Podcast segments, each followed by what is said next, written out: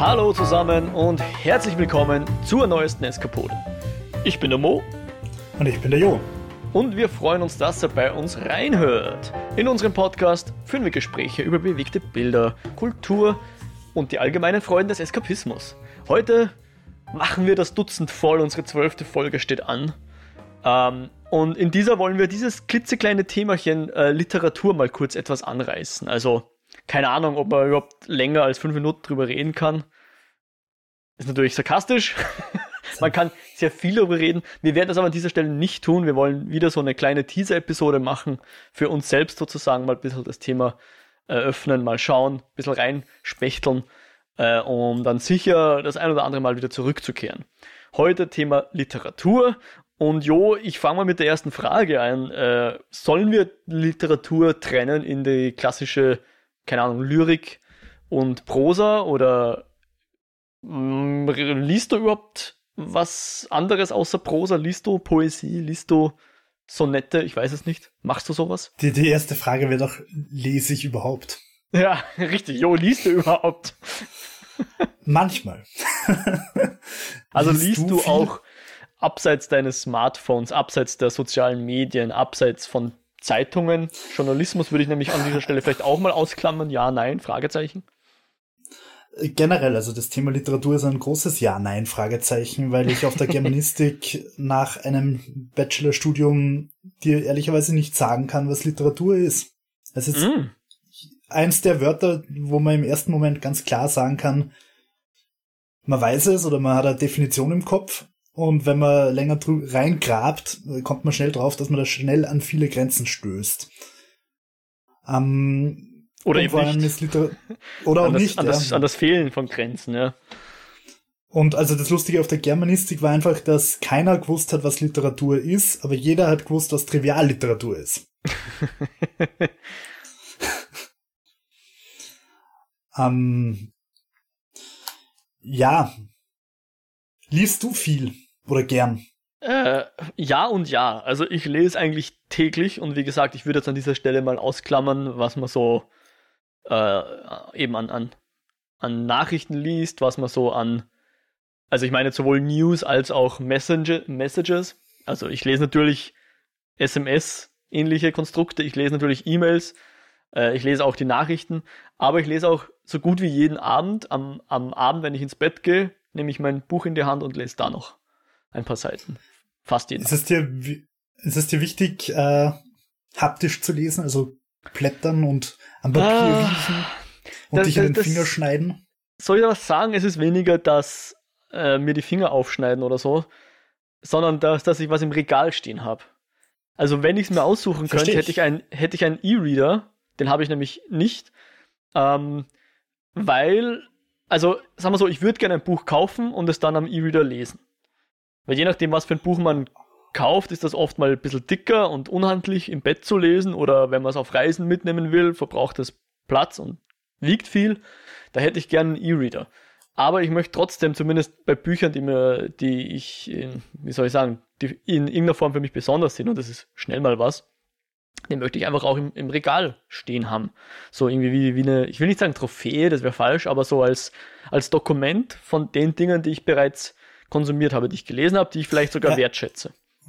Ja, ich wollte gerade sagen, wertschätzen. Also es, es, äh, ich glaube, es ist auch ein bisschen schon sowas Präsentierendes, oder? Weil, mhm. weil angenommen, es wäre jetzt irgendein Buch, das du unglaublich gerne gelesen hast, für das mhm. du dich aber unglaublich schämst, wie zum Beispiel Fifty Shades of Grey. Genau, dann ja. würdest du wahrscheinlich ich, nicht ich, so ich wollte das doch nicht verraten, ja.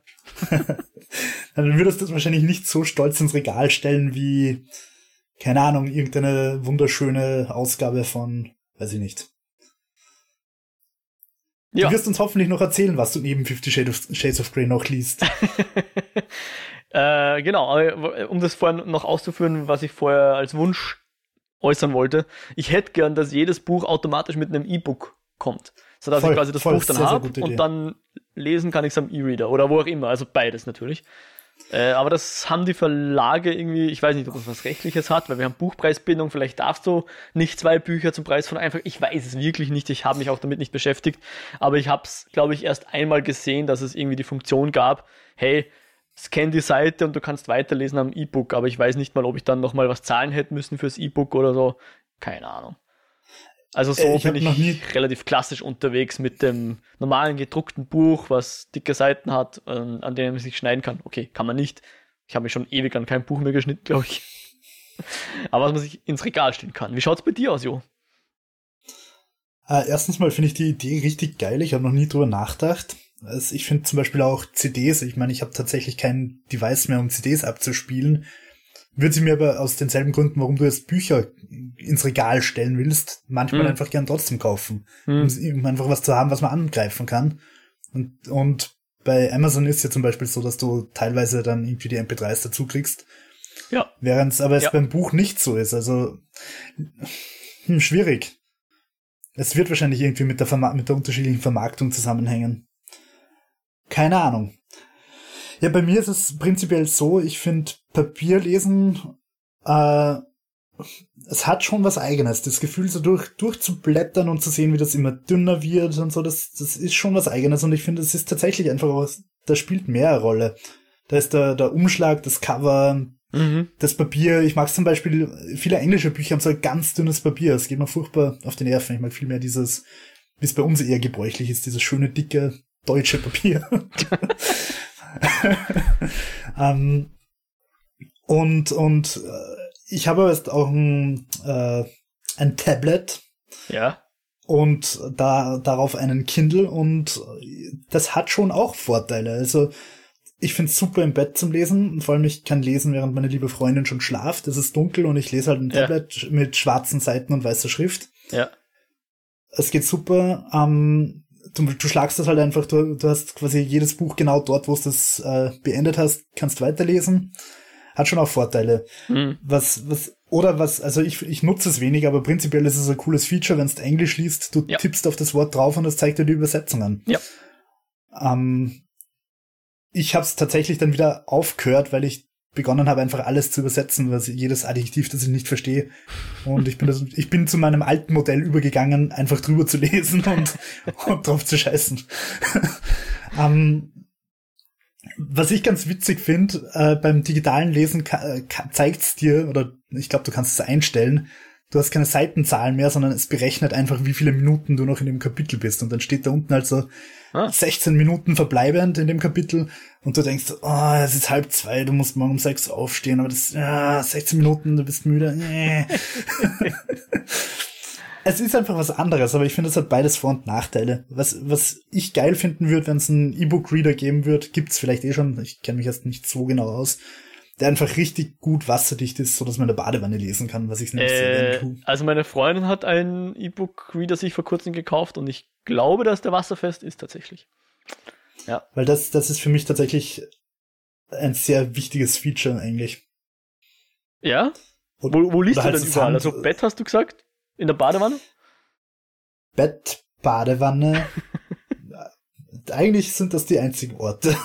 Interessant. Also, so, den, in den Ohrenbackensessel mit, mit einem Glas Wein und einer Kerze, die auf einem toten Kopf steht ja. und ein Ambiente schafft, das mache ich eigentlich überhaupt nicht. Lustig, da das sind wir uns sehr ähnlich. Bei mir ist es genau dasselbe. Also ich, ich bin eigentlich jemand, wie gesagt, ich lese eigentlich immer am Abend, bevor ich wirklich schlaf, im Bett. Äh, und sonst auch eigentlich nur in, in der Badewanne. Also es, ich habe auch Freunde, die sagen, okay, sie können nicht im Bett lesen, weil dann werden sie sofort müde und schlafen ein. Die setzen sich halt auf die Couch oder eben in, in ihren Ohrensessel und, und können nur dort lesen. Also anscheinend gibt es da mindestens zwei unterschiedliche Gruppierungen von Leuten. Hast du schon mal ein Buch gewassert in der Badewanne? Teils. Mir ist es ein bisschen. So dass die unteren, äh, der, der ja. untere Rand, wo es am Bauch aufliegt, nass wird. ja, das habe ich auch schon gemacht. ja, es ist mir so aus den Fingern gerutscht und irgendwie ein Eck untergetaucht. Aber ansonsten habe ich es Gott sei Dank vermieden, noch eins wirklich unterzu. Aber ich, ich, ich habe mal eins richtig gewassert, weil ich eingeschlafen bin. und, und das war dann richtig, richtig, so richtig, also die Seiten richtig zampigt einfach und vergilbt und gewellt und gerollt. Also es hat mehr so ausgeschaut wie eine Papyrus-Schriftrolle dann nachher. Aha. Aber man hat es tatsächlich noch lesen können. Also es war natürlich nicht mehr so schön, wie es mal war. Aber man hat die Seiten echt wieder auseinanderziehen können und tatsächlich noch lesen können. Mhm.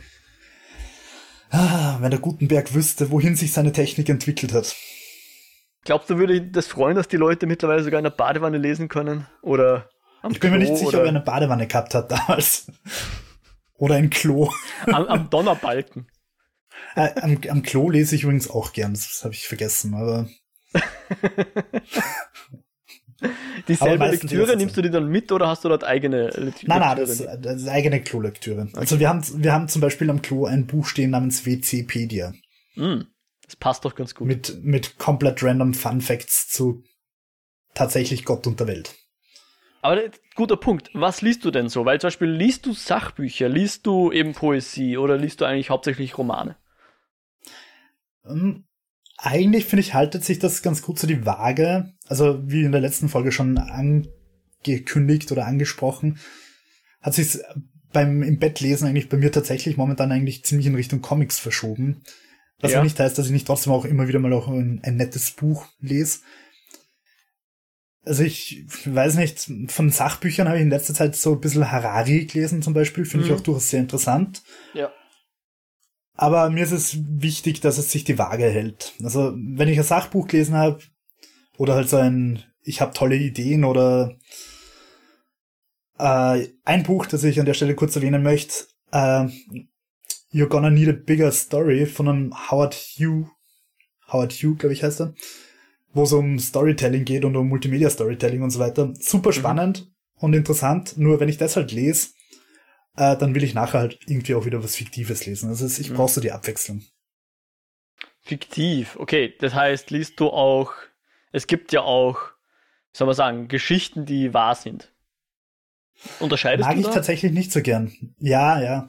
Also ich muss sagen, ich bin beim, beim Lesen tatsächlich eher, um wieder zum Thema zurückzukommen, eskapistisch, mhm. wenn es um Fiktion geht, weil also ich, ich kann zum Beispiel bei Thomas Mann, kann ich eine Seite lesen, ich kann die Sprache schätzen und der schreibt wirklich irre schön. Nur seine Themen finde ich persönlich halt einfach nicht so interessant. Es ist sicher auch berührend und, und tiefsinnig und weiß Gott was nicht alles. Mhm. Aber ich will lieber E.T.A. Hoffmann, der Sandmann, mit Robotermenschen beziehungsweise Albträumen und creepy Sandmännern und so weiter ist mir sehr viel lieber als seitenweise Beschreibungen einer kaputten Familie. Oder von alten Männern, die sich in junge Knaben verlieben oder was auch immer. Mhm. Und, aber du meinst und Gedichte so, oder sowas in die Richtung? Kommt na, sowas mal vor? Na. Ja, doch, im Herr der Ringe gibt's Gedichte. ja, aber, aber nicht ein, einen Band, der nur aus Gedichten besteht, oder? oder? Äh, nicht unbedingt, wobei ich das nicht äh, ab, also ich will das da jetzt nicht abschätzig drüber reden, weil auch Gedichte einfach, habe ich tatsächlich im Germanistikstudium zu schätzen gelernt. Die können unglaublich schön sein und können auch total sprachlich cool sein und so weiter. Aber ich würde mich jetzt nicht hinsetzen und so einen Gebicht, Gedichtband, Gedicht für Gedicht mhm. durchblättern. Ja, mir, mir geht's ähnlich. Ja, also es ist auch so, ich, ich kann die Gedichte oft lesen und ähm, wertschätzen, wie du es vorher gesagt hast, dass ich sage, oh, das ist wirklich sehr poetisch und äh, die Person, die das geschrieben hat, weiß es mit Sprache umzugehen und, und Metaphern sich auszudenken und so weiter. Aber es gibt mir halt irgendwie nicht das, was ich von dem Buch gern haben will, ja. Da bin ich auch so. Also der, ich, ich bin auch jemand, ich glaube, selbst, selbst Stil in Romanen ist bei mir bisschen Perlen vor die Säue. Also ich habe schon das ein oder andere Buch gelesen, wo ich dann im Nachhinein draufgekommen bin, dass voll viele Leute finden, die Prosa sei so scheiße. Also die, der, der, der Stil ist, ist so schlecht oder so. Da bin ich tatsächlich ein bisschen ignorant, ich weiß nicht ganz. Also für mich sind da wichtiger eben irgendeine Geschichte, die mich durchzieht. Und das kann sehr oft was, was sein, was jetzt dem eskapistischen Genre zuzuordnen ist. Also ich, ich lese auch vor allem früher eher, habe ich äh, Krimis gelesen und so Thriller-mäßige Geschichten, wo es irgendwie, mhm. keine Ahnung, Anwaltsgeschichten vom Grisham oder so lese ich schon hin und wieder ganz gern. Oder eben irgendwie so die klassischen schwedischen, mürrischen Detektive und so weiter. Ja, ja, habe ich auch schon die eine oder andere Serie gelesen und auch für gut befunden. Aber immer wieder kehre ich eigentlich hauptsächlich zurück zu klassischer Eskapismus-Geschichten aller Fantasy, aller Science Fiction auch. Also mhm. weniger mhm. jetzt die Fantasy hm, mit, mit Vampiren, weniger eigentlich auch sowas wie jetzt klassische Zwergen-Ork-Geschichten, Elbengeschichten, sondern mehr so die Mittelalter mit einem Magiesystem Geschichten. Das ist so mhm. ein bisschen my, my Jam quasi, wo ich mich am meisten zu Hause fühle. Und, und was, was gibt dir das? Also warum findest du das jetzt spannender als zum Beispiel Vampirgeschichten? Und ich meine, es ist nicht Twilight, aber. Auf das wollte ich jetzt gar nicht raus, aber kann ich, glaube ich, so nicht beantworten. Das ist so ein bisschen, warum, warum schmeckt dir Hühnchen besser als Rind oder so? Oder warum magst du lieber mhm, Spargel okay. als Kartoffeln? Keine Ahnung. Äh, Und gibt's, gibt's was? Trifft mir meinen Geschmack einfach, ja. Finde ich voll spannend, weil zum Beispiel Fantasy habe ich eigentlich fast glaube ich, eigentlich kaum was gelesen. Also Harry Potter natürlich, falls man das als Fantasy zählt, aber ich glaube, da haben wir schon mal drüber geredet. Siehst du nicht so? ich habe schon öfters mit Leuten über Harry Potter geredet und vorneweg geschickt, bevor mich jetzt jemand lüncht. Ich, ich liebe Harry Potter. Also Bücher und Filme bin ich großer Fan. Aber ich würde es nicht als Fantasy-Literatur bezeichnen, sondern als Abenteuerliteratur. Weil was mir halt wichtig ist an diesen, an diesen Fantasy-Geschichten ist, dass die Welt in sich kohärent ist dass die nicht auseinanderfliegt, wenn man sie ein bisschen analysieren anfängt. Mhm. Und das ist bei Harry Potter einfach nicht der Fall. Ja. Also wenn du, wenn du da Sachen hast wie einen Zeit-Zurückdreh-Ding, dann, dann denke ich mir, okay, da Why not müsste, kill Voldemort? was auch immer, genau. Also da, da muss schon was dahinter sein, äh, was das Ganze begründet, warum das eben nicht verwendet werden kann, warum das nur dazu verwendet werden kann, dass man, dass man doppelt so viele äh, Schulunterrichtsstunden besucht und nicht für ja, andere voll, Sachen. Voll. Da muss es dann ein System geben, das das regelt. Und da muss es, keine Ahnung, sowas geben wie jetzt, blöd gesagt, Mana oder irgendwas, das begrenzt, ja. Und voll. Also das. Also ich liebe Harry Potter als Abenteuergeschichten wunderbar und die Charaktere, also ich sag mal, Leute wie den Snape findest du selten in anderen Büchern, ja. Das sind einfach schon Charaktere, die, die finde ich genial, ja. Man kann auch streiten. Es gibt sicher die Leute, die die Nase rümpfen in Harry Potter sollen sie ruhig, jeden das seine, jeder, jeder das ihre, aber Harry Potter liebe ich. Aber es ist für mich jetzt nicht die, äh, nicht wegen den Fantasy-Elementen. Mhm. Und was wäre dann irgendwie Fantasy, das du jetzt empfehlen würdest? Empfehlung ganz eindeutig geht raus, Brandon Sanderson. Der, das ist wirklich ein Typ, der, der sich extrem intelligent äh, Systeme überlegen kann und es ist halt so, wenn er dann ein System hat, dann reflektiert meistens die Welt, in der diese Geschichte spielt, auch dieses System, ja. Weil eben angenommen, Zeitreise wäre ein Ding, dann würde die Wirtschaft das widerspiegeln, ja. Dann gäbe es wahrscheinlich eine ganze Branche, die sich nur ums Zeitreisen dreht und, und Leute, die das verkaufen und Leute, die das regulieren und eine Gesellschaft, die um das aufgebaut ist. Und das macht der Sanderson richtig gut. Also der denkt sich verschiedenste Systeme aus, äh, hat verschiedene ähm, verschiedene Reihen, die er schreibt. Und die, die ich gelesen habe, wären zum Beispiel die, die Mistborn, also die Nebelgeborenen heißt auf Deutsch, beziehungsweise der mhm, erste okay. Band heißt Die Kinder des Nebels, was ein Titel ist, der jetzt nicht sofort Interesse schürt, das ist mir bewusst, aber das ist auf jeden Fall eine eindeutige Empfehlung. Äh, Brandon Sanderson, auch die Stormlight Archives heißen sie im Englischen, ich weiß jetzt leider nicht, wie die im Deutschen heißen. Um, ähm, auch die aber sind findest genial. du denen also ich, ich kenne ihn leider noch nicht, aber ich finde es eigentlich gerade spannend, weil vielleicht öffne ich mein Herz für Na, Fantasy. Pass auf. Aber findest ja, ja? Stell dir eine Frage, bei, Entschuldigung. Bei, bei ihm jetzt ähm, das Lore-Building quasi das wirklich Interessante oder die Geschichte? Oder funktioniert ähm, beides super? Es, es, muss, es muss ineinander greifen. Also nur eine, eine clevere Welt sich ausdenken ist, ist der halbe Spaß, ja. Äh, die muss dann schon dazu genutzt werden, auch eine Geschichte zu erzählen, die mich interessiert. Und ähm, aber, aber ist die Geschichte dann das übliche Heldenreise und, sehr oft, und ja. Held besiegt Sicher. im Endeffekt das Böse? Ähm, okay. Also die, die, der Brandon Sanderson ist, ist, ist jetzt kein Tolkien, der das irgendwie noch äh, unreflektiert übernimmt oder so. Also nicht, dass der Tolkien unreflektiert ist, sondern der war halt der Archetyp dafür, ja. Sondern der, der weiß schon, dass er jetzt mehrere Jahre nach Tolkien lebt und dass er auf dem aufbauen kann, was Tolkien geschaffen hat. Der, der mhm. macht jetzt nicht dieselbe Geschichte in Grün. Der erzählt schon ja. andere Geschichten. Und er spielt natürlich mit diesem, mit diesem Helden-Epos oder mit dem auserwählten Epos oder was auch immer. Er spielt da schon ein bisschen mhm. damit. Ja, es ist nicht vorhersehbar, die ganze Geschichte. Aber es sind natürlich die klassischen, äh, ein, ein, keine Ahnung, eine Person, die draufkommt, sie hat Kräfte, was passiert da mit ihr Geschichten, ja, oder auch mal Heist-Stories. Also gerade die Nebelgeborenen-Saga, da geht's, das sind, das sind oft so diese klassischen, ähm, Halunken und, und, und äh, die semi-seriösen Personen und nicht irgendwelche äh, Heiligen sozusagen, sondern irgendwelche eben Klein, Kleinganoven oder so, die dann auf einmal irgendwelche Fähigkeiten haben und dann werden sie natürlich in eine größere Geschichte verstrickt und sowas in dem Dreh. Und es öffnet sich dann meistens und irgendwann wird es dann sehr ep eposmäßig, epochal, nein, stimmt nicht. Aber es wird dann, es wird dann zu einer Geschichte, die wirklich ein Epos darstellt, meistens dann. Aber es fängt meistens nicht so an. Okay, okay. Spannend, spannend. Ich, ich leide Mir mal. eingefallen. Ich leide mal ein Buch, da hat er verschiedene Geschichten gesammelt und da gibt es eine, die steht ganz für sich, sind, ich weiß nicht, 50 Seiten oder so. Und da kannst du ja mal reinlesen. Die steht nur für sich. Voll, voll. Da gibt's kein, kein, kein Prequel oder sonst was dazu oder kein Sequel ja. danach. Einfach nur eine Geschichte. Und dann, die ist aber trotzdem genial. Und selbst in diesen 50 Seiten hat er sich ein System überlegt, eine Art Magiesystem. Es ist jetzt nicht Magie per se, aber ein, ein ja, sowas wie eine erweiterte Physik sozusagen. Und, und das kann der so genial wie sonst fast niemand. Hm. Das, das finde ich gerade ein super Punkt. Eben so Kurzgeschichtenbände oder so mhm. mit kürzeren Geschichten, finde ich, sind ideal, um irgendwen kennenzulernen oder auch um eine Welt kennenzulernen. Mir ist gerade eingefallen, was ich natürlich fantasymäßig zur Hälfte gelesen habe. Wir haben schon mal drüber geredet. Witcher Aha, und die ja. ersten beiden Bände sind ja auch Kurzgeschichtenbände, mhm.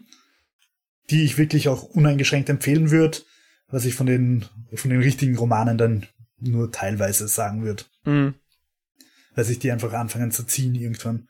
Aber ja, also so Kurzgeschichtenbände, auch bei Stephen King finde ich teilweise so 500 Seiten ein bisschen schleppend und mühsam, mhm. weil vor allem irgendwann der Punkt kommt, wo es ruiniert in irgendeiner Form.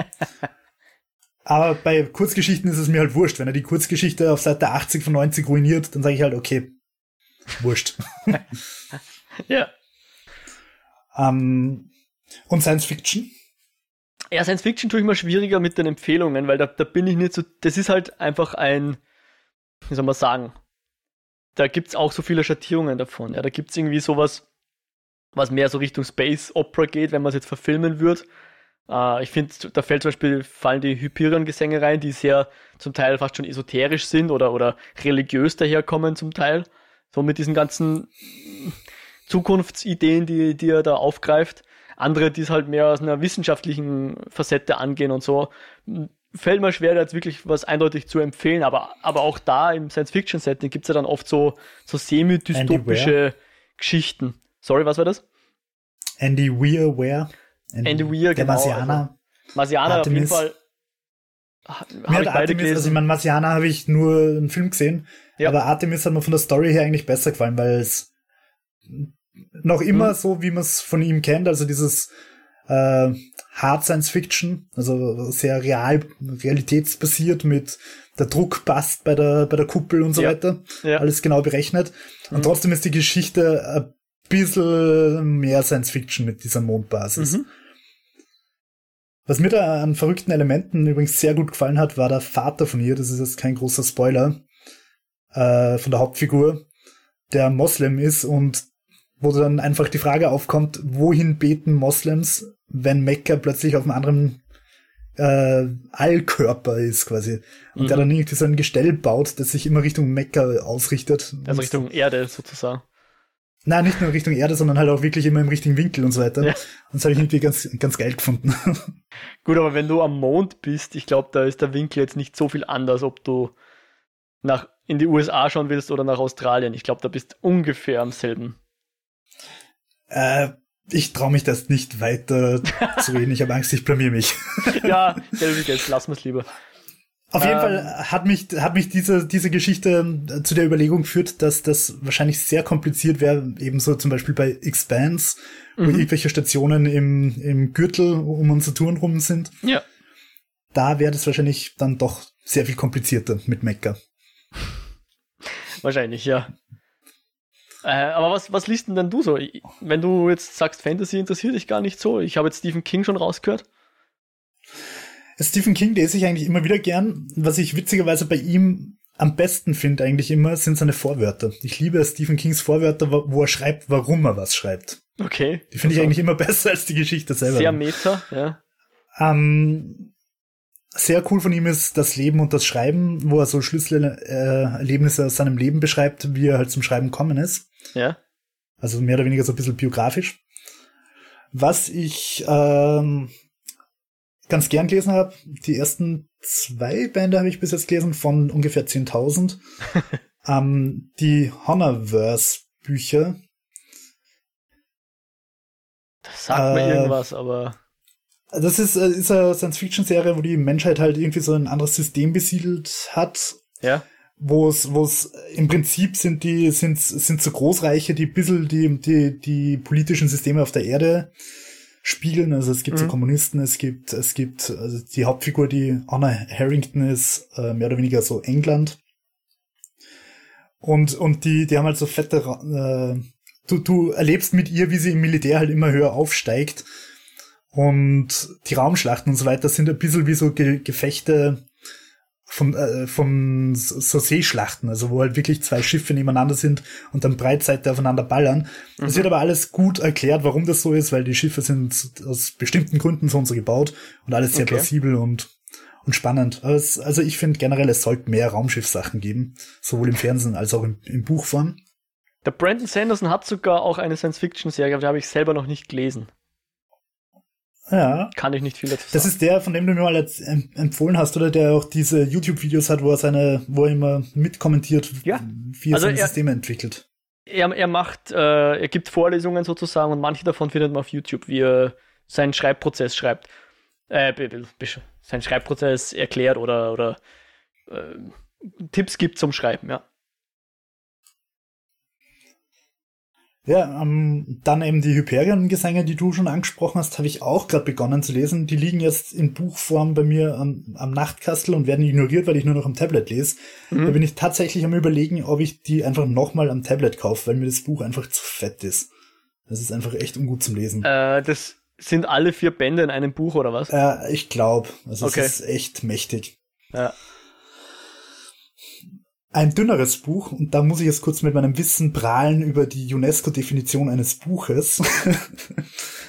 Laut UNESCO ist ein Buch gebunden, eine gebundene, nicht periodische Publikation mit mindestens 49 Seiten. 49 Seiten ist der, Mhm. okay, Schwellwert, ja. Und also ein Buch, das jetzt nicht ganz so dick ist wie es die Hyperion-Gesänge, das ich aber sehr, sehr liebe seit meiner Kindheit und immer wieder gerne einfach reinblätter. Alice in Wonderland. Weil ich finde, das ist in seiner, in seiner Logik so stimmig einfach. Der beschreibt einfach, warum die Alice nicht vorwärts kommt, je schneller sie läuft. Und es macht einfach Sinn. In der Welt macht es einfach Sinn und funktioniert.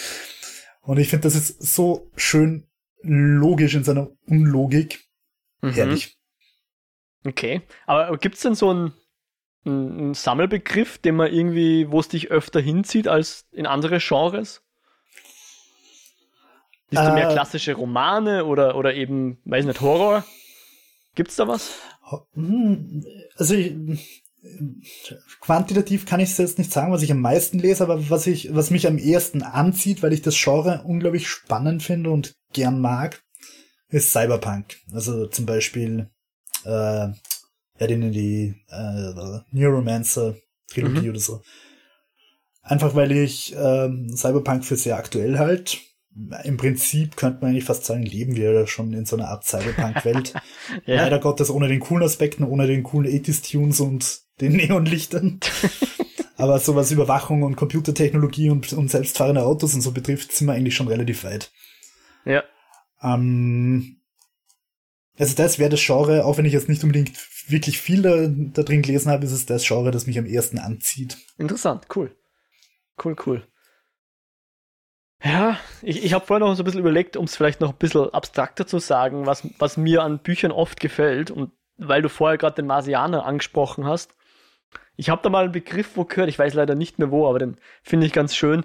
Äh, Competence Porn. Also Geschichten, wo es darum geht, wie clever die Hauptfiguren sind, wie clever unsere Protagonisten sind. Sowas mag ich extrem gern und das hast du beim Marsianer. Den habe ich noch nicht gelesen. Weiß ich nicht, vielleicht, ja. Vielleicht ist das auch das, was mich an Krimis ähm, anzieht, weil ich, ich, hab, ich schaue das Spiel ganz gern einfach, also schau gern. Ich habe früher sehr oft äh, den Columbo einfach mitten in der Nacht aufdreht und laufen lassen, weil der halt so ein cleverer Typ ist, ja. Und mhm. eben auch der Marsianer, der einfach nur mit seinem äh, Wissen und seinen Fähigkeiten und seiner Kreativität auch sich aus Problemen äh, befreien kann oder äh, überleben kann, in Wirklichkeit sogar. Halt die Geschichte dreht sich ja darum, dass er eben so ein cleveres Kerlchen ist. Und da gibt es sogar, habe ich dieses Jahr gelesen, oder war es letztes Jahr? Nein, letztes Jahr, ähm, ein Buch, das heißt 16 Ways to Defend a Walled City vom K.J. Parker, äh, wobei das ein Pseudonym von Tom Holt ist, aber egal. Äh, Wo es darum geht, okay. ein Typ, der so irgendwie so ein, ein Fuzzi bei der, bei der Armee ist, ist so ein feudales, mittelaltermäßige Gesellschaft, aber nicht auf unserer Welt, sondern irgendwo eine fiktive Welt. Und der muss halt, äh, um einer Strafe zu entgehen, muss er, glaube ich, jedenfalls, muss eine Stadt, nein, um zu überleben, muss eine Stadt, äh, die belagert wird, äh, ja, aus dem Sumpf ziehen sozusagen und sich ja, dann halt Sachen einfallen lassen, um eine Armee, die vor der, vor der Stadt wartet, abzuwehren. Und da muss er halt auch kreativ, okay. kreativ werden und so. Sowas, das okay. ist eigentlich das, was mich, äh, was mich sehr gut taugt. Und da gibt es auch noch eine Empfehlung, wenn ich noch eine raushauen darf, nämlich von Patrick Rothfuss, die sogenannte King Killer Chronicles. Beziehungsweise der Name des Windes ist da der erste Teil. Das ist auch so ein okay. bisschen Meta-Fantasy, weil es um einen Typ geht, der so der klassische, der klassische Protagonist ist. Aber fast schon ähm, augenzwinkernd, ja. Also der ist, der ist eigentlich schon fast zu gut, der kann eigentlich schon fast zu viel, als dass es noch äh, erlaubt ist, sozusagen. Also die Geschichte hat fast Schwierigkeiten, den quasi unterzubuttern ähm, und klein zu halten. Ich meine, es ist nur die Geschichte geht darum, wie er auf die Universität geht, mehr oder weniger, wenn man es jetzt mal runterbricht. Äh, okay. aber ist extrem witzig geschrieben und, und äh, für Fantasy-Leser, glaube ich, ein schönes Beispiel, wie man sich auch mit dem Genre ein bisschen spielen kann. Okay, okay. Das ist natürlich immer schön, wenn so ein bisschen mit Konventionen gebrochen und, mhm. und gespielt wird. Ähm, aber da hast du gesagt, dabei ist der Stil wichtiger. Oder, oder hast du nicht den Schreibstil gemeint? Ich meine nicht den Schreibstil, nein. Mehr, okay, mehr die okay. verwendeten Tropen sozusagen. Wobei ich, ne, Tropen ist auch wieder zu, zu viel gesagt. Also, ich glaube, mir geht hauptsächlich um die Geschichten. Was wird mir erzählt, ja? Das ist, glaube ich, das, auf was und, ich achte. Hm. Und, und was, also so rein aus Neugier, wie schnell liest du? Wie viele Bücher liest du dann so? Oder wie viele Seiten liest du, bevor du schlafen gehst? Äh, gute Frage. Es hängt immer davon ab, wie müde ich bin und wie schnell ich einschlafe. Ähm, aber es, ich würde sagen, irgendwo so zwischen 10 und 100 wahrscheinlich. Na, 100, 100 sehr selten. Äh, also gerade wenn ich jetzt im Englischen lese, also wenn jetzt das Original im Englisch ist, dann lese ich meistens das Englische. Ähm, okay. Das da bin ich dann auch nicht auch so schnell. Ja, da, da bin ich dann halt auch nicht so schnell wie im Deutschen. Äh, ich könnte jetzt gar nicht sagen, wie schnell ich lese, aber ich, ich, ich habe mal, was war mein Ziel? Ich glaube, ich wollte 25 Bücher im Jahr lesen. Das ist sich nicht ausgegangen. Weil okay. halt das Problem ist, in der Fantasy hast du sehr oft sehr dicke Ziegel von Büchern. Mhm. Ne? Also jetzt gerade lese ich Wheel of Time und da haben halt die Bücher zum Teil 700, 800 Seiten. Ja. Ein Buch.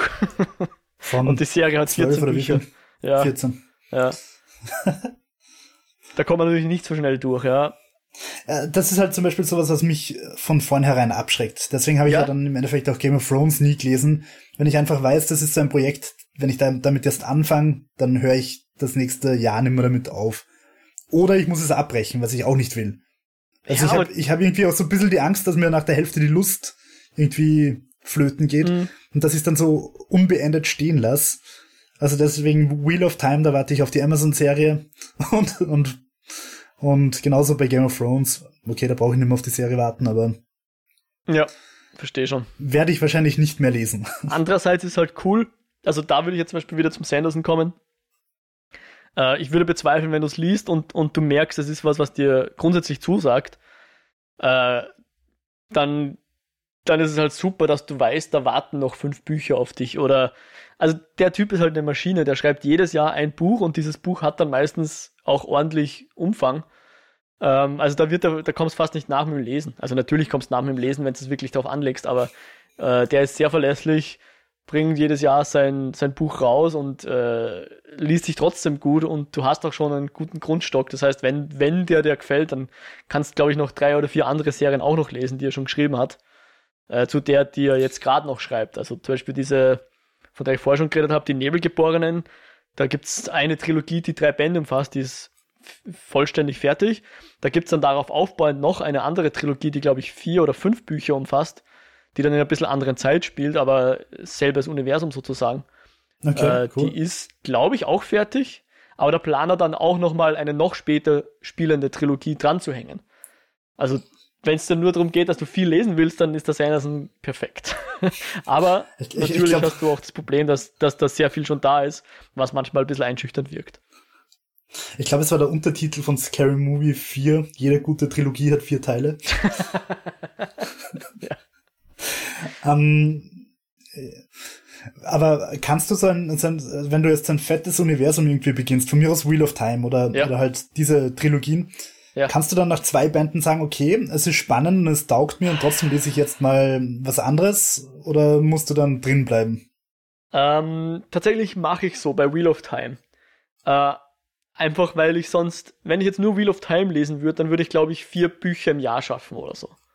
Deswegen habe ich jetzt gesagt, bei Wheel of Time mache ich so, dass ich es immer abwechselnd lese. Ein Wheel of Time und dann ein anderes Buch.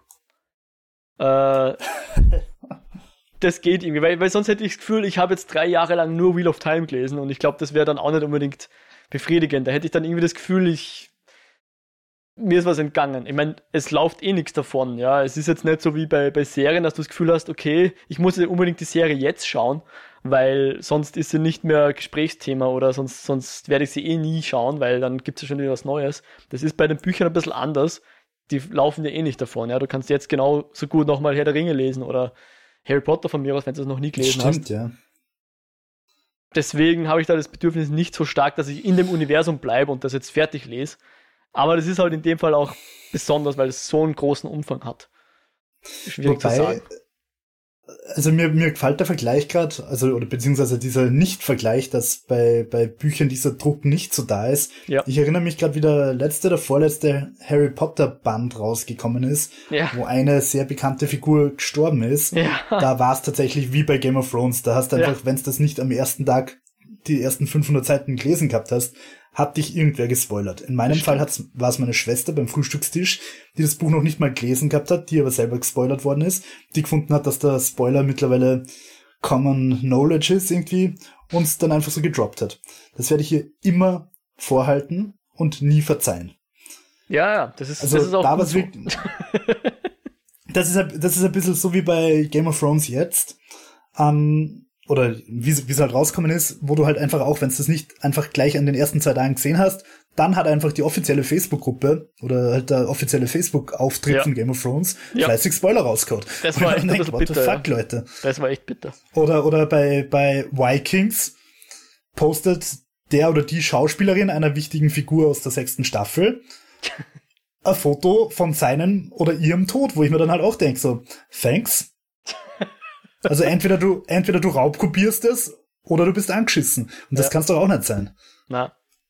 Ja, aber da ist tatsächlich die Buchleseriege sehr diszipliniert gewesen bei Game of Thrones. Die hätten ja schon vieles äh, gewusst, hätten uns ja viel verraten können, aber haben kollektiv sozusagen dicht gehalten. Ja, das, das war ja lustig, wie wir über Game of Thrones gepodcastet haben, haben wir ja immer explizit gesagt, wir reden nicht über Buchtheorien. Ja. Und ich war ja mit, äh, mit Sky damals äh, in Berlin bei der Game of Thrones Expo. Ja. Mit jeder Menge anderer Menschen, die die Bücher in- und auswendig kennen haben. Oh, okay. Und nach Berlin, nach Berlin fahrt man doch relativ lang. Ja. Das heißt, die haben sehr viel Zeit gehabt, äh, sich sehr ausführlich zu unterhalten und ich bin so daneben gesessen und habe mal ihre Gespräche gelauscht und war fasziniert, wie tief man da drin sein kann. Und das ist halt schon echt nochmal eine andere Ebene, als wir in der Serie gehabt haben, vor allem wir zwei. Ja. Wo es halt echt so, ja, aber da wird erwähnt, dass seine Cousine dritten Grades lila Augen hat und lila Augen haben nur die Targaryens, deswegen muss Tyrion, bla bla bla. Was ich schon wieder nice finde, wo, wo, wo ich mich dann auch frage, okay, ist George R. R. Martin, ist der, hat sich der das auch gedacht oder hat er einfach halt gefunden, die hat da lila Augen? Man weiß es nicht. ja. Ja, das, das äh, findest du sowas äh, faszinierend, wenn die, wenn die Welt so eine Tiefe hat, oder denkst du, das ist eigentlich nur Beiwerk, was du gar nicht brauchst? Weil du möchtest eh nur die hm, Geschichte ich lesen. Find's, ähm, ich find's schön, wenn es hat, aber ich find's auch gut, wenn es nicht notwendig ist. Also ich, ich, mhm. also wenn ich die Geschichte als, als Mensch, der nicht so tief drin steckt, trotzdem verstehe, mhm ich will, ich will mich nicht so reinfuchsen müssen, aber wenn es möglich ist, dann freue ich mich. Okay. Und wenn es mich interessiert ja. genug, dass ich mich, dass ich mich halt auch rein vertief. Dass man nicht entweder sagen muss, die, äh, die, ganze Zeit sagen muss, aber dazu muss man wissen das, weil sonst versteht man das nicht und dann denkst du, ja, ja okay, dann brauche ich es gleich gar nicht lesen, wenn ich wenn ich Hausaufgaben machen muss oder so. Ja. Das, das finde ich zum Beispiel bei Witcher ganz spannend, vor allem bei den Kurzgeschichtenbänden. Da wird immer wieder an, an europäische Märchen angespielt. Mhm.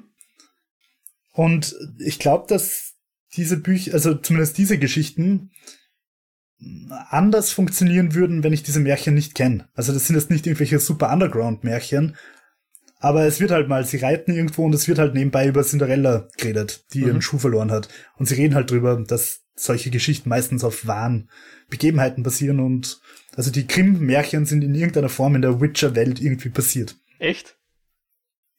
Okay und, und in der, in der Witcher-Welt dann quasi von wahren Begebenheiten irgendwie zu Märchen geworden. Ja. Und, und das heißen schon sie auch cool. so? Also die heißen dort Cinderella und keine Ahnung, Rumpelstilzchen oder so? Ja, ja. War interessant. Wusste ich gar nicht. Und, und das finde ich eigentlich schon ganz cool. Also generell so, so Meta, äh, wie heißt's? Äh, ist es Transliteralität? Na, mir fällt gerade das Wort nicht ein wenn, wenn, weißt schon, wenn diese Querverbindungen existieren von einer Literatur in die andere. Ja. Ah, mir fällt oh, peinlich, peinlich, peinlich, peinlich. Zu was hast du studiert, Jo? ja, na wirklich. Also, na, passiert, kenne ich. Wobei, ja. wobei, wo, wobei äh, beim Studium einer, einer meiner Lieblingsdozenten hat uns manchmal Bücher empfohlen, ähm, wo er dazu gesagt hat, na, da habe ich jetzt das Buch gelesen, das ist ja eine perfekte U-Bahn-Literatur, was Aha. seine Umschreibung für Trivialliteratur war. Und ich habe immer gewusst, okay, wenn, wenn der Herr Dr. Zimmermann U-Bahn-Literatur empfiehlt, dann ist das ein super Buch. Und ich bin dann einfach gleich zur Buchhandlung gerannt und habe mir den ersten Band geholt. Möchte okay. ich an dieser Stelle gleich wirklich empfehlen. Thursday Next heißt die Reihe von Jasper, Jasper Ford. Ford. Sehr schön. F. Den, den habe ich hier stehen auf meinen Show Notes. Den Jasper Ford. Ich habe ihn jetzt nicht gesagt, weil ich schon Großartige vier, Welt. gesagt habe. Großartige Welt, oder? Ja, genau. Also es ist eine also, Meta-Welt, weil da geht es da um die Welt der Bücher. Sprich, da gibt es dann tatsächlich die Welt, in der Jane Eyre spielt, in einem Buch, in einer Bibliothek irgendwo. Und man kann sie besuchen sozusagen. Aber es, aber es ist, aber es ist jetzt nicht so abstrus Meta, sondern es funktioniert als, würde ich sagen, Fantasy-Welt trotzdem. Ja, Genau. Also, Wobei was, was die Welt, in der spielt, ist ja noch dazu ein bisschen anders als unsere, weil der Neandertaler zum Beispiel nicht ausgestorben ist und solche kleinen lustigen Sachen. Oder, oder was, was, was, Dodos. Irgendwie. Sie ja. züchten, glaube ich, Dodos und haben Dodos als Haustiere. Ja. Und, und, und trotzdem ist die Welt, also es geht einerseits um, um diese Literatur und dass Literatur so, so einen hohen Stellenwert hat und dass zum Beispiel die, die an Shakespeare glauben, gegen die kämpfen, die nicht an Shakespeare glauben und so weiter und sich da Demonstrationen liefern. Und ähm, also die, die sagen, dass Shakespeare nie existiert hat, gegen die, die sagen, er hat existiert. Und gleichzeitig ist aber die Welt trotzdem auch spannend, weil es gibt einerseits irgendwie Luftschiffe, keine Flugzeuge, alle fliegen mit Zeppelinern rum, aber andererseits ist die Gentechnik halt so weit, dass sie Dodos klonen. Ja. Und es ist, also unabhängig auch von diesem sehr spannenden Schwerpunkt auf Literatur, ist es einfach trotzdem auch so noch eine coole Welt. Und da warte ich so sehr auf eine geile Serie. Kein Film, sie sollen eine Serie draus machen. Amazon soll sich das ja. Ganze krallen, viel Geld reinstecken, Kate Beckinsale als Thursday Next casten und eine geile Serie draus machen. Ja, ja, sehr cool. Just Before äh, lese ich auch sehr gern. Habe ich auch die Thursday Next. Es sind mehrere Bände, ist, ist, ist schon eine Buchreihe. Ähm, habe ich auch sehr gern gelesen. Und der hat auch ein sehr geiles Buch geschrieben. Ich weiß nicht, ob du es zufällig gelesen hast. Das nennt sich grau oder Shades of Grey, also nicht 50 Shades of Grey, sondern Shades of Grey. Und das ist sehr interessant, auch was das Worldbuilding angeht, weil es aus der.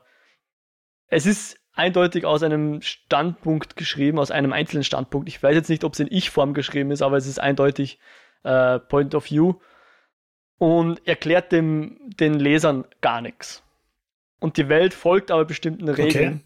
die man dann nach und nach rausfindet, indem man einfach dieses Buch konsumiert. Weil natürlich. Grey heißt's. Genau, Grau auf Deutsch oder Shades of Grey im Englischen. Okay. Ich habe es auf Deutsch gelesen, ich werde es vielleicht noch auf, mhm. auf Englisch äh, lesen. Ähm, das sollte auch eigentlich als Trilogie, hat das angefangen, aber er hat bis jetzt noch keinen zweiten Teil nachgelegt. Und ich glaube, die erste, wenn ich mich richtig erinnere, die, der erste Band funktioniert eh für sich gesehen auch. Aber der ist super interessant, weil nämlich die Leute halt nur, wie ist das, entweder keine Farbe sehen oder maximal eine Farbe. Und das gibt dann sozusagen die Klassen vor, ja. Ob du rot sehen okay. kannst, ob du blau sehen kannst. Und natürlich okay. die ganze Gesellschaft entwickelt sich dann auch in eine bestimmte Richtung, wo sowas Stellenwert hat und so weiter. Und das Ganze wird aber nicht erklärt irgendwie in einer großen Exposition am Anfang, so funktioniert die Welt, sondern du äh, erlebst einfach, was der, ich glaube Eddie Russet heißt er oder so, was der äh, so erlebt und schnappst halt nach und nach, kannst du dann alles zusammensetzen oder zumindest vieles zusammensetzen, wie die Welt halt funktioniert, indem du sie erlebst, ganz einfach. Also schönes Show, Don't Tell World. Richtig, genau ich, ich nenne das immer passives Worldbuilding. Ich weiß nicht, ob das etwas ist, was ich irgendwann mal aufgeschnappt habe oder wo ich es mir selber ausgedacht habe. Das klingt hab, schön. Ich finde auch, danke. Übrigens, das Wort, das ich vorher gesucht habe, wenn ein Buch aufs andere äh, verweist, ist, falls mal wieder ein, Intertextualität. Okay, super. Ja. Ähm, was ich beim Jasper Ford auch voll spannend finde, ich habe den letztens irgendwie wieder mal gegoogelt, weil ich vergessen habe, wie das erste First the Next Buch heißt und ich wollte es mhm. nachschauen. Und in seinem Wikipedia-Eintrag habe ich dann irgendwie gesehen, dass der eigentlich hauptsächlich dafür bekannt ist, dass er Kameraassistent von James Bond, GoldenEye und solchen Sachen ist. Ja, er war, er war Kameramann und äh, ich folge auch seinem Instagram, weil er äh, auch Fotografie macht. Also er macht so Großbild, okay. Analogfotografie und ich finde seine Fotos teilweise sehr schön. Sehr triviale Themen, also meistens irgendwelche Landschaften oder kleine Stillleben von irgendwelche, keine Ahnung, wenn er wieder mal einen Apfel fotografiert oder eine Tulpe oder so. Aber okay. ich finde es sehr, sehr stimmiger. Also der hat auf jeden Fall visuelles Gespür, der, der Mensch, und schreibt auch ganz gut, finde ich. weil, du, weil du vorher gesagt hast, dass du dieses Grey auf Deutsch gelesen hast. Ja. Ich finde, ich finde diese, also wahrscheinlich mag es durch mein Germanistikstudium geschuldet sein. Bücher lese ich tatsächlich ganz gern einfach auch auf Deutsch. Also ja. da, bei Büchern macht es mir nicht so viel aus, die Übersetzung zu lesen wie bei Filmen. Bei Filmen ziehe ich schon auch eher die englische vor, aber bei Büchern, vor allem ich finde, äh, es ist natürlich nicht das Gleiche und es verliert sich ja auch, aber es gewinnt gleichzeitig auch, weil ein, mhm. Buch ist, also rein rechtlich gesehen ja eine Bearbeitung, also eine, eine Übersetzung von einem Buch ist eine, ist eine Bearbeitung eines Werks, mhm. äh, urheberrechtlich betrachtet. Und das ist ja auch echt spannend, wie da manche Sachen übersetzt werden, weil zum Beispiel beim, beim Herr der Ringe ja. hat ja Tolkien viele der Wörter selber noch übersetzt. Also dass der, dass der Bilbo Beutlin Beutlin heißt, hat Tolkien bestimmt, dass die Elben Elben und nicht Elfen heißen, wie es eigentlich die englische Übersetzung, also die direkte Übersetzung wäre, war, weil der Tolkien halt einfach gesagt hat, im Deutschen sind Elfen nicht dasselbe wie Elfs auf, auf Englisch. Mhm. Sondern, also das, was, was die, die, die, was wir unter Elfen verstehen, wären halt im, im Englischen die Fairies. Mhm. Und das ist halt einfach möglich, weil der Tolkien unglaublich viel selber über Sprache gewusst hat. Und, und das finde ich schon auch spannend, also wie solche Sachen übersetzt werden. Definitiv. Es, es, es hat doch einen ziemlich wenig schnöseligen Grund, warum ich auf Englisch lese. Äh, und zwar ist es einfach, ich habe mir zumindest weil, warum ich es mir angefangen habe, ist, ähm, weil ich nicht warten will, bis die Übersetzung rauskommt.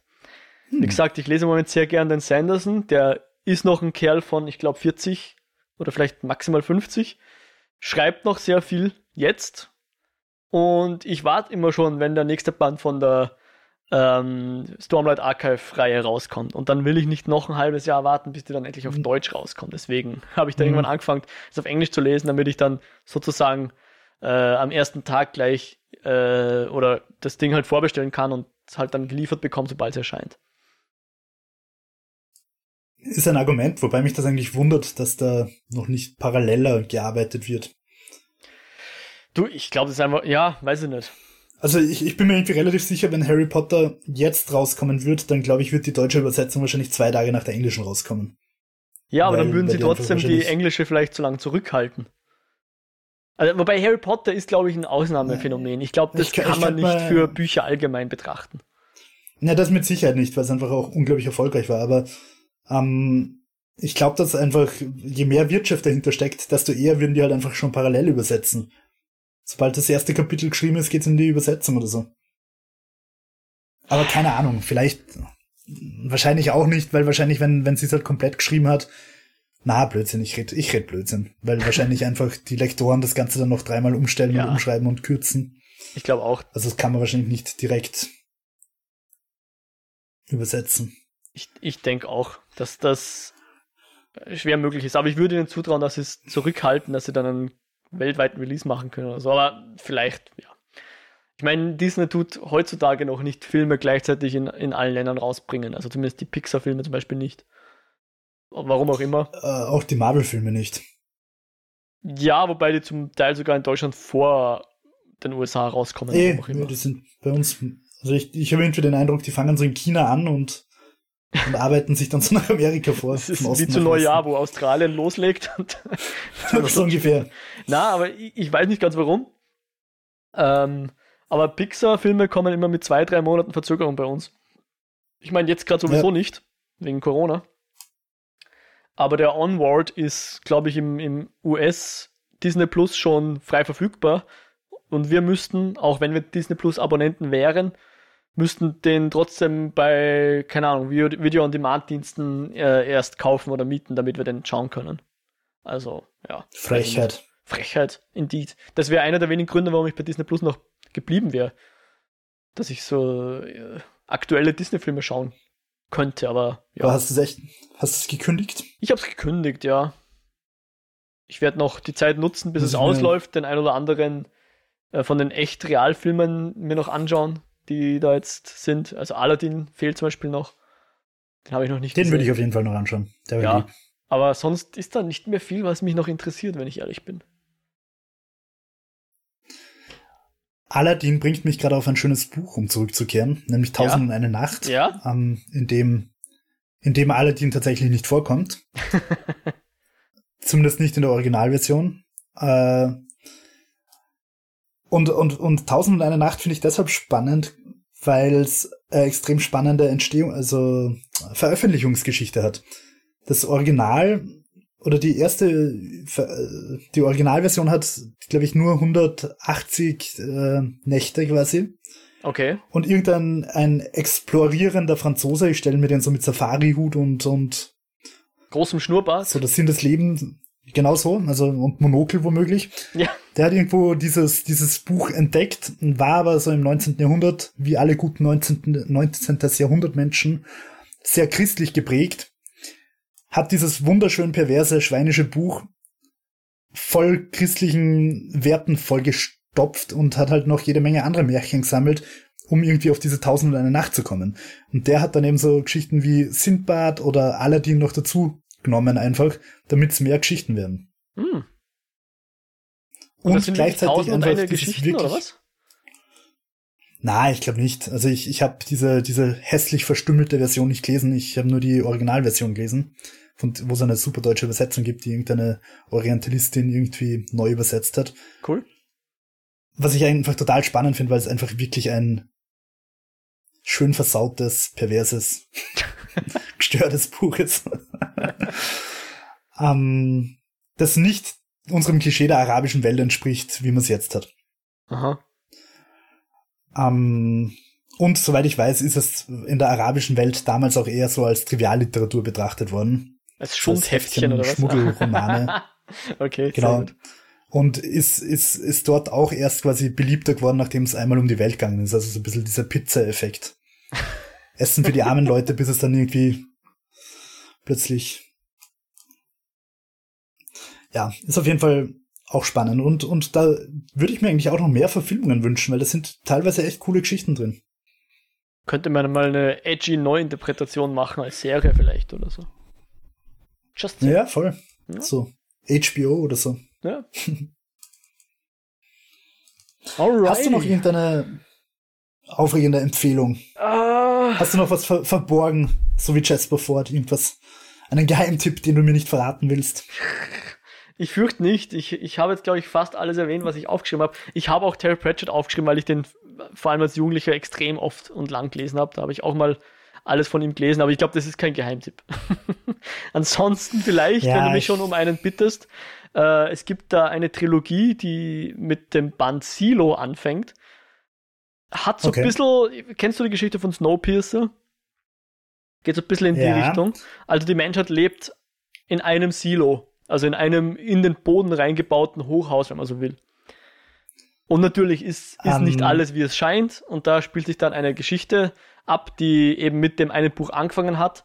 Und dann noch, ich glaube, also es sind insgesamt drei Bücher. Ich glaube, das eine ist dann noch ein Prequel und nochmal ein Sequel. Aber das erste Buch ist, wenn ich es im Kopf habe, eine abgeschlossene Geschichte. Und die fand ich ganz interessant von Hugh Howey, heißt er.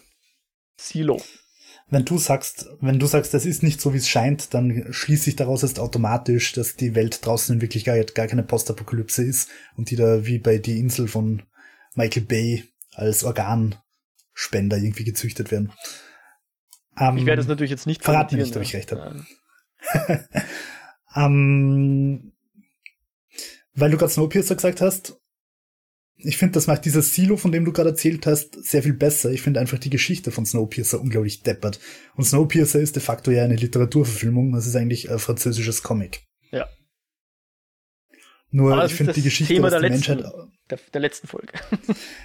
eh, aber was ich damit noch kurz sagen wollte, ist, dass ich der Ansicht bin, dass Comics auch Literatur sind, falls ich das beim letzten Mal nicht genügend hervorgehoben habe. Ähm, aber, aber Snowpiercer finde ich halt so ein schönes Beispiel für eine Welt, die nicht stimmig ist, irgendwie. Also da ist die ja. Welt zwar cool konstruiert und so weiter, aber ja. warum glaub, fahren die mehr eine Metapher. die Postapokalypse? ja. Nee. Nee. Weil nee. ich fand's halt lustig. Ich, ich kenne nur den Film, muss ich zugeben. Äh, ich werde jetzt die Serie vielleicht noch schauen, keine Ahnung, aber ich kenne den französischen Comic jedenfalls nicht. Äh, aber die, der erste große Twist, Achtung, ich werde ihn jetzt erzählen, äh, aus was die komischen Nahrungsriegel sind, die sie immer essen. Den fand ich eigentlich ich kann mich gar nicht. erinnern. Der, es sind Käfer. Achso, ich wüsste. Und der ist überhaupt nicht mehr shocking heutzutage, oder? Im Gegenteil, es ist sogar zu befürworten. Für Nicht-Veganer zumindest. Richtig, ja. Das Einzige, was ich bei Snowpiercer, wir sollten nicht so viel über Snowpiercer reden. nicht in dieser Folge zumindest. Vielleicht machen wir eine eigene Folge dazu. Nein. Ja. Über, über Züge, eine Folge über Züge. Oh, sehr schön. Da bin ich letztens in ein Wikipedia-Loch gefallen, wo ich auf einmal mich für Züge interessiert habe. Frag mich nicht warum. Ich auch. Weißt du was, ich bei diesem, was ich dabei rausgefunden habe, der längste Zug der Welt war acht Kilometer lang. Uh. Ein Güterzug in Australien. Cool. Äh, ich bin eher auf Geschwindigkeit Boah. gegangen und, und, und Schienenzeppelin und so, die schon irgendwie damals, mit, ich glaube mit Dampfkraft sogar auf 200 km/h kommen sind oder irgendwie so ein Monster. Schienenzeppelin? Ja. Das war ein großes Boah. Ding, was hinten den Propeller hatte. Also komplett ah, die, verrücktes ja, Teil, ja. Voll ge geil. Ja. Ich, ich, weiß, wie die Dinge ausschauen. Ich habe nicht gewusst, dass die so heißen. Ich, ja, ich glaub, glaub's mir jetzt nicht, schau es lieber nochmal nach auf Wikipedia. Aber hast du jetzt für die, für unsere Literaturfolge, möchtest du da noch irgendwas zum Abschluss noch, noch raushauen, ein Shoutout oder irgendwas? Ich habe eine Frage, ja. Hast ja, du nämlich vom Schienenzeppelin ausgehend, hast du je in literarischer Form, also in der, wie wir jetzt reden, also geschriebene Wörter, irgendwas Steampunk-mäßiges gelesen? So Jules Verne oder so? Nein. Ist, zählt das als Steampunk? Keine Ahnung. Oder würdest ich, du ich kenne mich mit den Punk-Varianten viel zu selten, äh, viel zu wenig aus. Ich könnte auch nicht sagen, ob ich schon, vielleicht habe ich sogar in meiner Science-Fiction-Literatur schon äh, Cyberpunk-Sachen gelesen oder sowas. Ich weiß es nicht. Da bin ich leider, damit habe ich mich zu wenig beschäftigt. Äh, möglicherweise sind die vorher angesprochenen, die zweite vierteilige Trilogie von den Nebelgeborenen die mhm. Wax and Wayne Serie nennt sich die im, im Englischen. Also das sind die Namen der Hauptfiguren. Die könnte sogar in Steampunk reinfallen. Das ist so eine, ja, was bei uns ungefähr das 19. Jahrhundert wäre, glaube ich, vielleicht 18. Jahrhundert. Es kommen Züge vor, es kommt sowas vor, was so an den Wilden Westen ein bisschen erinnert. Vielleicht ist das sogar Steampunk. Könnte sein. Klingt, klingt so. Also, Na? Weil ich finde, das ist eigentlich prinzipiell auch ein cooles Genre, das aber irgendwie, zumindest meiner Interpretation oder Beobachtung nach, irgendwie hauptsächlich auf Comics und Videospiele beschränkt ist. Ich finde es schade, dass es im Film kaum vorkommt und es gibt sicher jede Menge Steampunk-Romane, aber ich, hab, ich bin noch über keine drüber gestolpert. Okay. Ja, dann würde ich sagen, lies die Nebelgeborenen und dann lies danach die Wax and Wayne-Reihe. Okay. Du kannst auch gleich die Wax and Wayne-Reihe lesen. Ich weiß jetzt nicht, wie viel dann. Nein, ich finde diese, ich find diese Nebelgeborenen klingen, klingen eigentlich ganz spannend. Ja. Du hast mir durchaus Lust drauf gemacht und ich habe tatsächlich auch Lust gekriegt, die, die, die First Day Next Bücher weiterzulesen. Mhm. Wunderbar. Da muss ich auch, ich glaube, die, ich habe da die ersten vier, fünf gelesen, aber da sind mittlerweile, glaube ich, schon neue rausgekommen. Die müsste ich eigentlich auch mal wieder nachholen. Na. Ja, in dem Sinne, äh, würde ich sagen, äh, wenn ihr, liebe Zuhörerinnen und Zuhörer, Empfehlungen habt, wenn ihr Bücher habt, auf die ihr euch freut oder die ihr wieder mal lesen wollt, lasst es uns wissen. Natürlich auch, wenn ihr Feedback zur Show habt oder wenn euch unsere Show gefallen hat, nicht gefallen hat, wie auch immer. Wenn ihr Kommentare habt, schickt uns gern eine E-Mail eskapoden.kinofilme.com oder hinterlasst uns einen äh, Kommentar auf unserer Website. Das ist kinofilme.com slash eskapoden. Ihr könnt uns auch auf Twitter erreichen, da sind wir zu finden unter @escapon.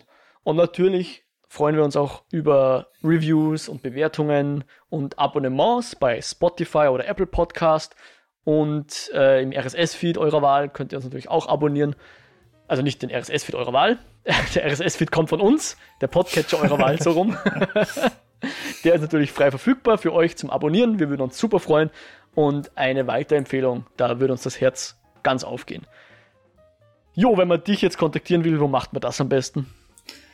Momentan am besten auf Twitter at whiterabbit360. Und dich? Ich bin zu finden unter also, at Mojack, das ist Modriak mit einem C wie Cäsar am Ende. Wer noch was von mir hören will, der kann mal in den Lichtspielcast reinhorchen. Den findet man auch bei kinofilme.com. Und damit würde ich sagen, beschließen wir die heutige Eskapode. Wir verabschieden uns und hoffen, dass wir euch bald wieder bei uns begrüßen dürfen. Macht es gut, auf Wiedersehen.